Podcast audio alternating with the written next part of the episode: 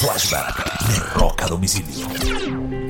Un 22 de enero del año de 1989, Metallica comienza a dar una transformación hacia el mainstream de manera lenta, pero segura, y llevaría el metal a lugares que nunca se imaginó el movimiento que llegaría. Ese día, ese 22 de enero del 89, Metallica debutó por primera vez el video de su canción Wham, incluida en el álbum And Justice for.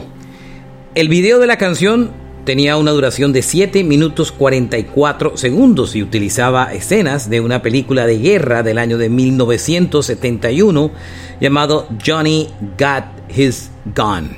Ese fue el primer video de Metallica, 1989, un 22 de enero. Comenzaba el ascenso de uno de los grandes grupos de rock y metal de la historia. Este fue un flashback de rock a domicilio.